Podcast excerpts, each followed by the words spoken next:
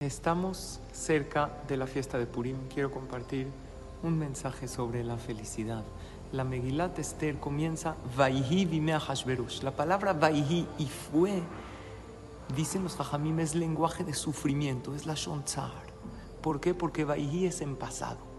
Siempre que recordamos un mal pasado es sufrimiento. Muchas veces el Yetzer hará nos recuerda los errores del pasado y nos lleva al pasado y nos dice, mira qué hiciste, mira cómo te equivocaste, lo echaste todo a perder. Por eso en Purim se toma un poquito de vino para relajarse y no pensar mucho en errores que cometimos. Se puede aprender del pasado, pero no fijarse en él demasiado. No podemos vivir en el pasado. Hay alguien en la Torah que se voltó hacia atrás y se convirtió en una estatua de sal. Es la esposa de Lot, para enseñarnos que no hay que voltear hacia atrás para vivir ahí. No veas atrás, no vivas en el pasado. Cuentan que un hombre le dijo a su esposa, a ver, voltea un poquito para atrás. Entonces ella volteó y le dijo, ¿qué? ¿Por qué? Dice, no sé, a Lot le funcionó. La idea es que no tenemos que vivir en el pasado. Y hay una frase que decimos al final de la Megilá que dice, Begam Harboná Zahur Letov. Es un ministro que ayudó a Mordejai.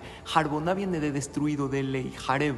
Aún si te sientes destruido, te sientes mal por un pasado, Zahur Letov. Purim un momento y el mes de Adar, un momento para comenzar de nuevo, para seguir adelante, un momento donde Hashem nos dice olvidemos el pasado y empecemos juntos una vida de mucha felicidad. Recuerda, tu pasado no te define, tu pasado te alecciona.